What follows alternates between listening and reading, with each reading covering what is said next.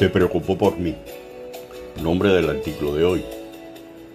Una señora de avanzada edad con dificultad trataba de subir al bus, donde al parecer en su rostro le pesaban no solo dos años, sino también las bolsas. Sostenía con sus manos verbudas y manchadas de pecas en señal de que su piel también envejecía. Al entrar al pasillo, un señor también algo entrado en años se puso de pie y le cedió su asiento. La respuesta de la señora al sentarse fue una sonrisa y de sus labios se escuchó entrecortada. Gracias, hijo mío, que Dios te lo pague. En este relato se evidencia la humildad, entiéndase virtud humana atribuida a quien ha desarrollado conciencia de sus propias limitaciones y debilidades y obra en consecuencia. Reconoce la igual, la igual dignidad de cada ser humano en tanto que todos vienen de la tierra de quién cedía su asiento, valor que abordamos en una publicación anterior, pero ¿por qué ligarlo a la sencillez? Hay quienes definen a la sencillez como la celebración de lo pequeño. En otras palabras, quien es sencillo se muestra capaz de disfrutar de las pequeñas cosas. También las agradece. Pero la persona que se levantó de su asiento no resultaba nada complejo levantarse, a pesar de ser él también una persona adulta.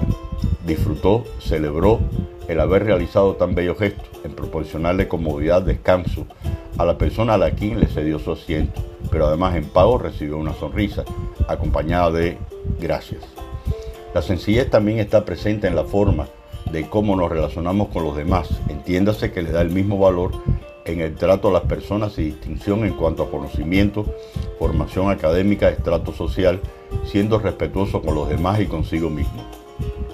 Una persona, no importa la profesión, que ocupe una responsabilidad y no se preocupa desde el primer trabajador hasta el último, indiferentemente del área o áreas a que pertenezca a los mismos, constituye una antítesis de la sencillez, demostrando además inmadurez y carencia de nobleza, ya que no es capaz de entender cómo el ser humano, el poder propicia, propicia el bienestar de sus semejantes, que quienes le rodean se sientan bien.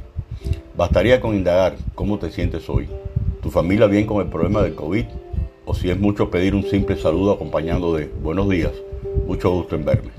En el caso de los que somos docentes, la responsabilidad es más aún, ya que debemos como personas ser sencillos para poder educar con vehemencia la sencillez.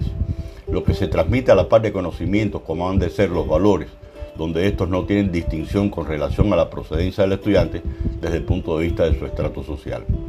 La necesidad de atender a todos por igual, tanto en el aprendizaje como escuchar y o atender los problemas en sus hogares con sus propios compañeros de estudio y con ello aconsejar con claridad y elocuencia. Y de ser necesario notificar a las autoridades del colegio o institución, así como a sus padres o tutores, en la búsqueda de respuestas que pudieran ser sencillas a corto y a mediano plazo.